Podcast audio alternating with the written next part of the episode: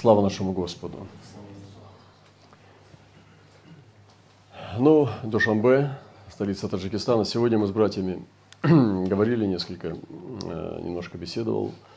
Мне было очень интересно. И хочу сказать несколько мыслей. А, прежде положить основание на слове, что вообще Господь хочет работать с людьми обрезанными –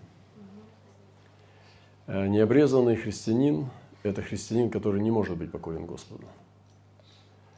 Необрезанный христианин – это человек, который упирается а, против того, чтобы делать э, лучшие Божьи вещи. Он делает посредственные вещи, младенческие вещи более-менее податливо. Но лучшие Божьи вещи необрезанный человек не может делать он обязательно будет противиться на самом пике, на горячей точке, он будет противиться Духу Святому. Поэтому Господь в Ветхом Завете показал на примере Авраама и его потомков а, знамение завета. Это знамение завета – это обрезанная крайняя плоть мужчины. А, это было а, повеление. И Господь сказал, всякий, кто не будет обрезываться в твоем доме, будет а, а, ну, то есть э, сокрушен, то есть уничтожен. И обрезание – это приказ.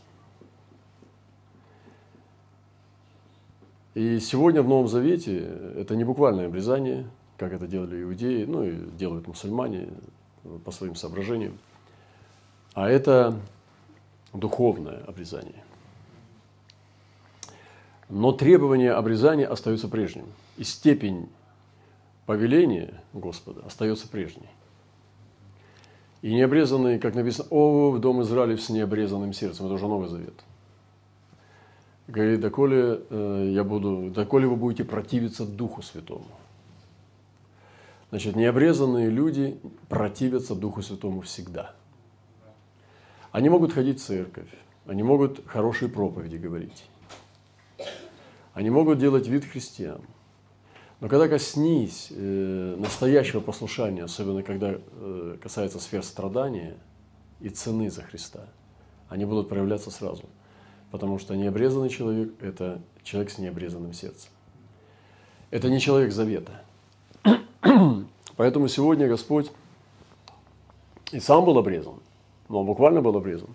И он продолжает обрезать, обрезать сердца. И апостол Павел – когда уже, будучи сам обрезан восьмой день, там, от Вениаминова колена, он уже учит и язычников, и евреев, и он говорит о том, что э, вы, почитающие себя духовными или пророками, и он говорит такие слова, потому что обрезание, мы, служащие Богу Духом, хвалящиеся Христом Иисусом, не на плоть надеющиеся. То есть мы сегодня должны быть обрезаны – я помню сон, который я видел однажды, как меня обрезали два или три ангела, я не помню уже, это было э, ну, достаточно давно, может быть, несколько лет назад. Они совершили операцию быстрого обрезания. Я просто, это было как будто мгновение ока. Они сделали быстрое обрезание, я не успел ничего даже сделать, и я был уже обрезан.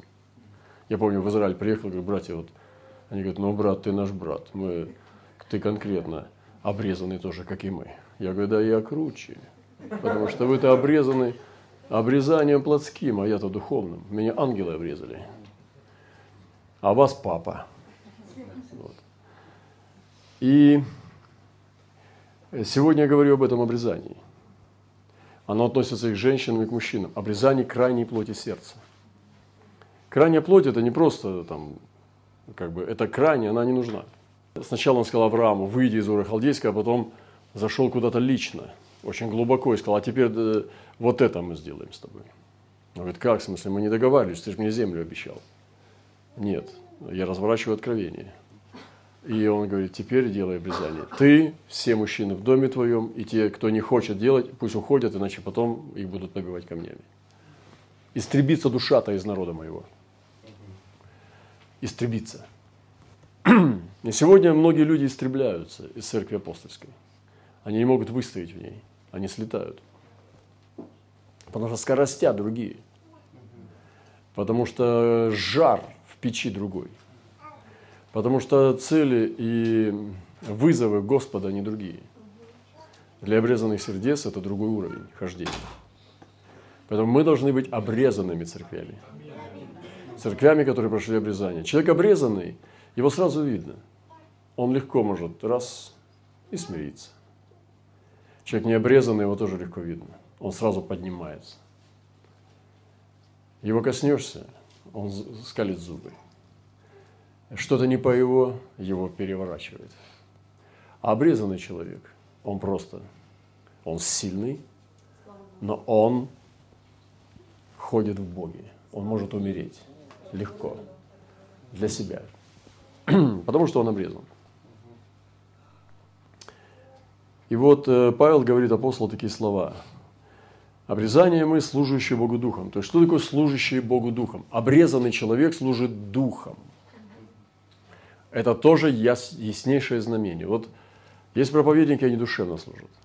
Я сейчас, мне стоит переключиться на душу, вы сейчас и посмеетесь, и порадуетесь. Я сейчас, если душевно начну к вам, с вами двигаться. И мы с вами будем радоваться, сейчас веселиться, какие-нибудь прибаутки расскажу.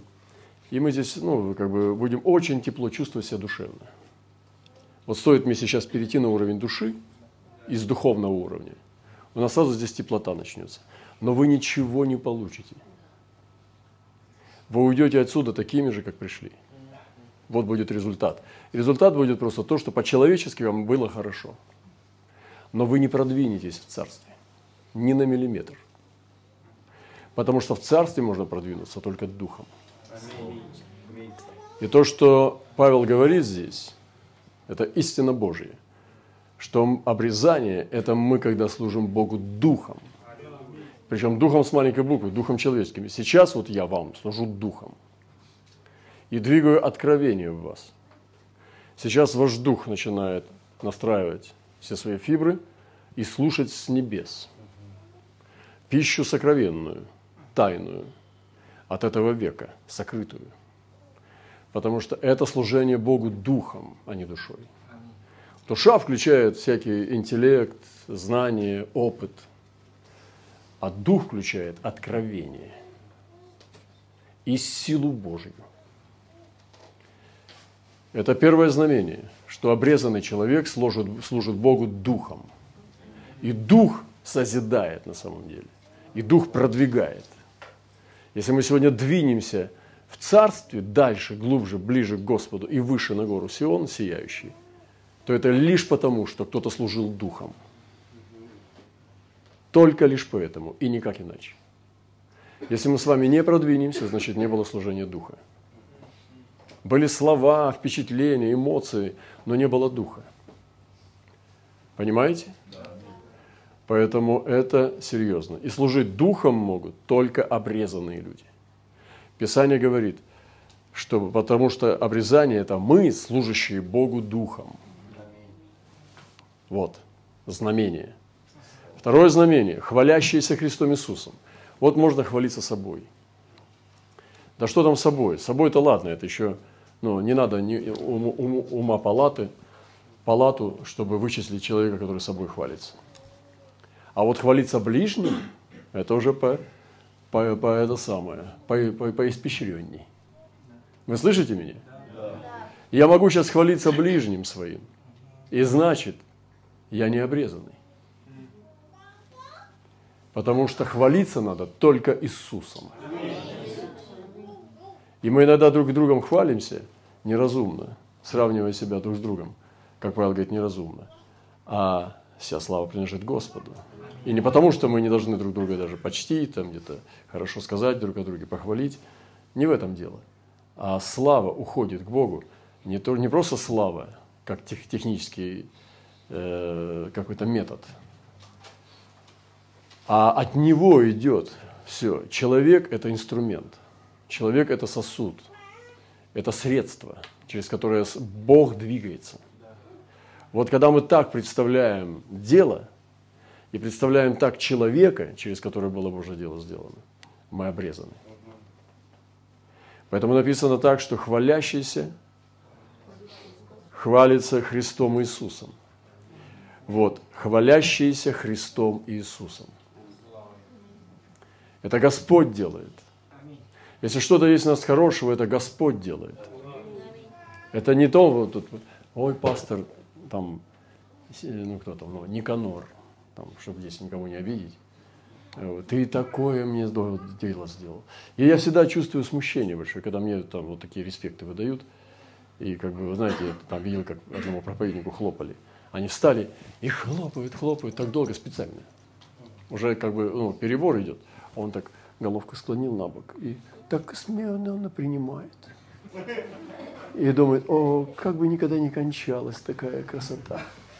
Вот. И я думаю, что это ну, отвратительно.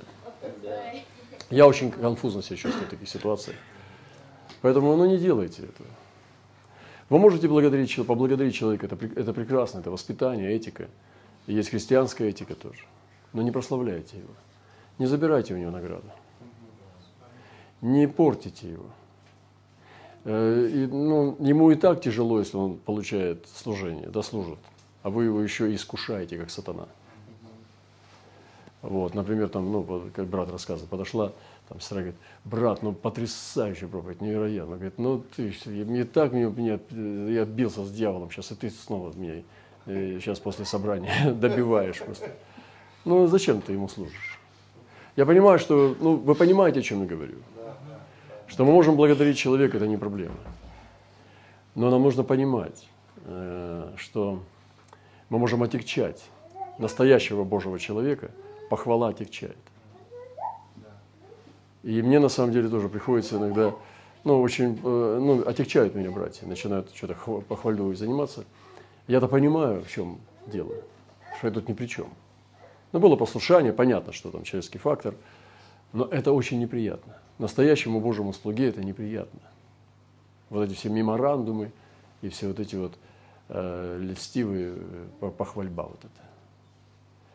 Поэтому прошу вас лично от себя, не делайте этого со мной, и друг с другом. Лучше воздавать будем славу Господу. И хвалиться Христом Иисуса. А это уже пахнет э, военными ныряльщиками. Да, это хорошо. Это Библия. Это Слово Божие. И третье обрезание – это не на плоть надеющиеся. Здесь уже тоже сложно, непросто. просто. И вот мы иногда прагматики, начинаем планировать, начинаем делать только то, только тогда, когда нам понятно, что мы правильно спланировали. Но на плоть надеемся. Бензина хватит, денег хватит, билет куплен, а, значит, здесь все соединено. И так далее. Мы идем, иногда Господь пропускает нас, да, ну, Он щадит нас, а иногда Он э, нас позорит.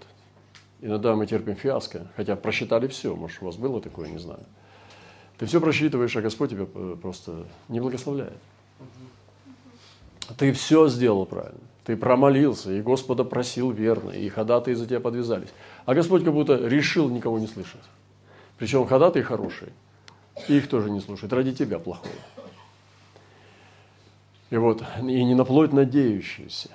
И нам надо научиться надеяться не на плоть, не на свой разум, не на свою силу, не на других людей, а надеяться на Господа и на Его благодать уповать.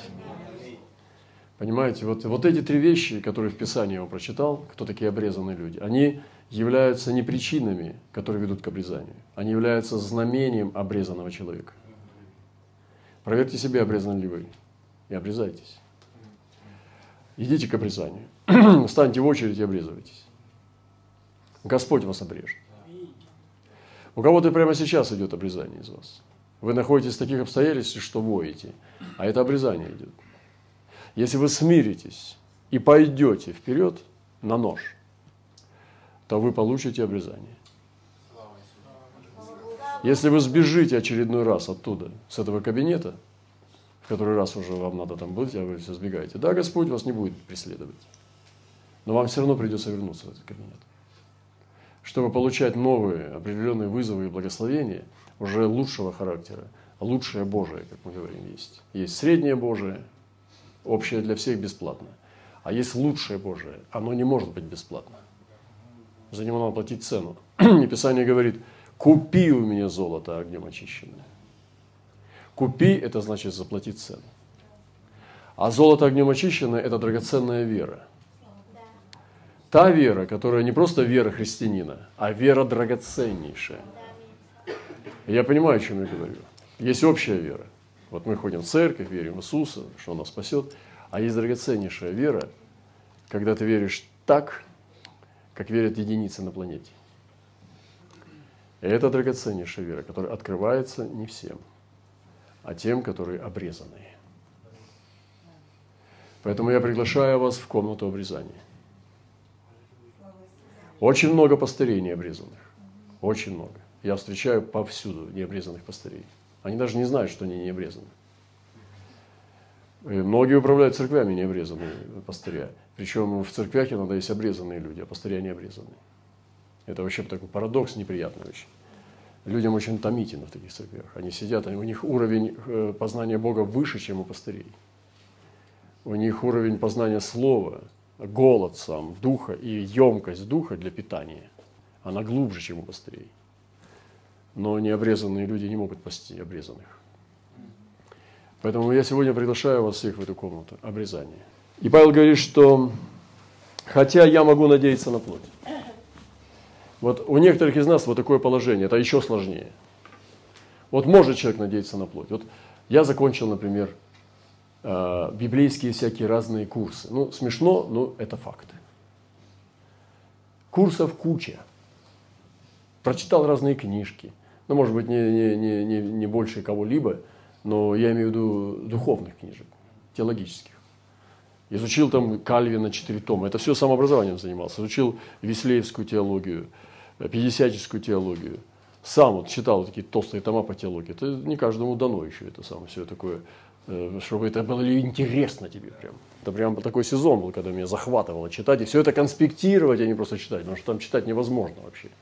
Вы не наслаждаетесь, когда читаете урок математики. Ой, в смысле, учебник математики. Ну, может, кто-то наслаждается. И это то же самое. И ну, почти то же самое. Но для меня было не то же самое. Я чувствовал, что Бог должен заложить меня, Он что-то хочет заложить меня очень глубоко, э, ну, как бы понимание базовых вещей, чтобы потом можно было ими оперировать.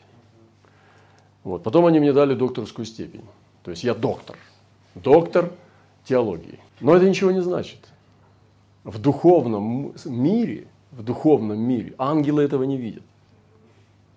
И твои все эти знания, твои все степени и респект твой, он для ангелов ничего не значит. Они даже не знают, что я доктор. Некоторые. Некоторые прям мои ангелы конкретно, очеловеченные, знают, а некоторые не понимают, о чем идет речь. Потому что они не видят сияния от докторской степени. Когда тебе дают эту шляпку и диплом, э, у тебя не появляется новый цвет радуги.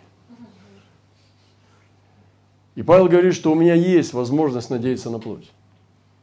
И он говорит об этом, что он был восьмой э, день обрезан, что у него был завет, он был от вениамитян.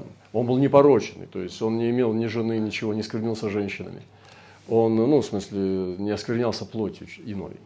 То есть у него не было ничего такого, чтобы могло э, его сделать, э, ну, как бы забрать его исключительность. То есть он был исключительный молодой человек. Исключительный. Он шел ну, на самый высший уровень Синедриона. И ему было чем хвалиться. Вот было. Он говорит, я могу надеяться на плоть. И перечисляет свои регалии. Но если кто другой думает надеяться на плоть, то я тем более. То есть он вообще именно в Боге надеется на плоть. Говорит, тем более я. То есть, ну, другими, вот перечисли, чем тебе можно хвалиться. У Павла было больше этого. И смотрите, что он говорит. Но что для меня было преимуществом, ради Христа я почел мусором. Буквально перевод. То есть мусор, который, который мы выбрасываем.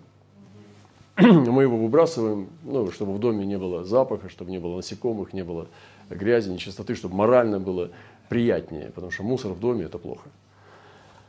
И он говорит, что я отношусь к этому всему преимуществу ради Христа. Я почитаю это. Это не значит, что это есть мусор. Но он решил почитать это мусором. Я почитаю тщетой. Да и все почитаю тщетой ради превосходства познания Христа Иисуса Господа моего. Мы так забываем эти вещи, и поэтому нам нужно отрезвиться сегодня. Вот действительно, это отрезвление называется одним словом, ну, одним понятием. Два слова. Страх Господень. Я скажу вам, что страх Божий и обрезание – это два близнеца. Страх Господень и обрезание идут вместе. Если я сегодня хочу обогатиться с вами здесь, вот, вот э, если бы вот в Таджикистане после этой проповеди моей, здесь в Душанбе, на вас пришел бы страх Божий, я был бы вели, это величайшее сокровище, братья и сестры. И когда Соломон упал, потому что у него мудрость была, то он же сам и написал, будучи пророчествовал, что встречаются два. Один имеет страх Божий, а другой мудрость. Но имеющий страх Божий превосходнее. Потому что страх Божий выше мудрости. Он гарант. А мудрость – это не гарант. Мудрость прокрутится, сделает успех, сделает выгоду. А страх Господень будет держать тебя рядом с Иисусом. Он будет держать тебя в вечности, Он будет держать тебя в Боге. Поэтому пусть я буду глупым, пусть я буду смешным, но лучше бояться Бога, чем быть мудрым и крутым и перестать Его бояться. Поэтому хочу передать вам эти вещи, простые такие, они черно-белые, но они зато конкретные. Здесь без оттенков, которые могут смутить. Здесь черно-белый вариант. Да, нет, да, нет. И Павел сказал, да будет ваше да, да, а нет, нет. Вот и все. И нам нужно всем обрезаться. И это называется радикальное, как бы. Но это да, Евангелие есть такое. Оно черно-белое. А между ними наслаждение цветов радуги. Поэтому альфа и омега, и между этим истина. И он говорит такие слова. Ради, да и все почитает тщетой, ради превосходства, познания Христа Иисуса Господа моего. То есть, он поставил, что вот это все, чем было, можно было хвалиться, на плоть надеяться, что превосходство этого всего – познание. И что эти вещи мешают познанию. Сейчас вступает четвертый уровень – познание – он отказался от преимущества. Что можно было на что надеяться? Слушайте внимательно, поймите мысль. Ради познания. Сегодня некоторые говорят, ну, ты знаешь Бога, у тебя есть боговедение, богопознание. Да. Но дается оно из-за пренебрежения тем, чем можно хвалиться. Вы понимаете? Дается оно именно из-за этого отречения от того, чем можно хвалиться. И когда ты убираешь это как мусор – Тогда ты вместо этого получаешь познание. Вы понимаете, это, это твердая пища, но это истинная пища. Ты убираешь свои возможности надеяться на плоть и получаешь вместо этого Бога. Получаешь вместо этого утвержденное, зажившее обрезание. И ходишь на новом уровне, на другом уровне, который называется познание – он говорит, ради превосходства я отказался, все почитаю за ссор. Ради превосходства познания. Ради познания. Отказался ради познания. Христа Иисуса, Господа моего. Для Него я от всего отказался. И все почитаю за ссор, чтобы приобрести Христа. Видите как? Почему так Бог все установил? Ты что, не можешь с этим скарбом всем со всеми этими грузовиками коробок заехать к Богу? Господь говорит, нет, я же ревнитель, я хочу быть у тебя единственным. Вы понимаете? Но это как, знаете, с фотоальбомом э, разных, разных э, там всяких, вот, э, женится молодой человек на девушке, а она любит прошлое свое. А там куча молодых людей, с которыми она была. И она, какой жених будет? нормальный мужик э, этот фотоальбом терпеть. Он скажет, давай так договоримся, или ты сюда ко мне приходишь, и вот это все мы с тобой ликвидируем, и из твоей головы прежде всего. И ты будешь уже новой жизнью. Или же оставайся со своим альбомом. Так же и с Господом нашим. Если мы ушли из этого прошлого, из которого Господь нас простил, за которое мы стыдились, и сегодня возвращаемся к Нему периодически, мы эм, изменяем это измены. Поэтому Павел это знал. И вот такие красивые вещи он сказал в этих коротких нескольких строках. о себе, он открыл сокровенное, интимное. Он открыл, почему он апостол. Он открыл, почему с ним двигалась такая Божья слава Царства. Он открыл секрет. Тебе может это не понравиться. Это твои проблемы. Но Павел открывает истину, почему он апостол, почему с ним двигаются так могущественно знание Бога, почему чрезвычайность откровений, почему чудеса и все-все-все остальное с этим. А самое главное, этот великий шалом, который был в его сердце, и уверенность глубочайшая в спасении. И Павел это все имел. Он имел Христа и показал нам, как это обретается. Поэтому всем вам желаю, не желаю, а убедительно призываю войти в обрезание и ради отказаться от преимуществ плоти, на что можно надеяться, перейти на то, чтобы надеяться на Бога, ради превосходства познания и ради самого Христа. Благословит нас Господь.